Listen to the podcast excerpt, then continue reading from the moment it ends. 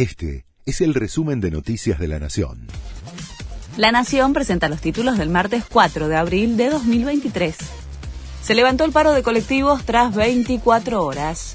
Las 80 líneas de la zona oeste que se sumaron a la medida de fuerza adoptada por la UTA tras el homicidio del chofer Daniel Barrientos retomaron sus actividades, menos la 620 y la 382, que continuarán con el cese de actividades por tiempo indefinido.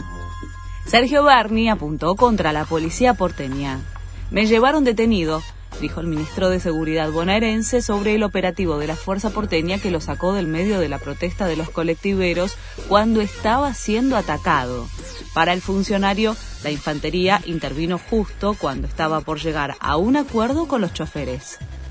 Alberto Fernández evitó hablar tras la agresión a Sergio Berni y se bajó de un acto en el conurbano.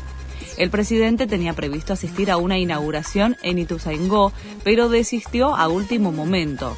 Era la única actividad pública pautada en la agenda del lunes. En la Casa Rosada hay preocupación por el clima de conflictividad. Donald Trump ya está en Nueva York para presentarse ante la justicia.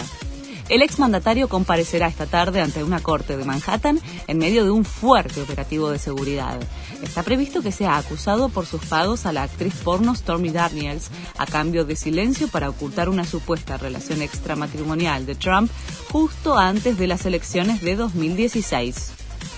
River debuta en la Copa Libertadores. El equipo de Núñez abre la marcha en el torneo que también obsesiona a Boca y a Racing. El debut será ante The Strongest desde las 19 horas y se jugará en La Paz, donde el rival de los millonarios buscará aprovechar la altura de la capital boliviana para sacar ventaja. Este fue el resumen de Noticias de la Nación.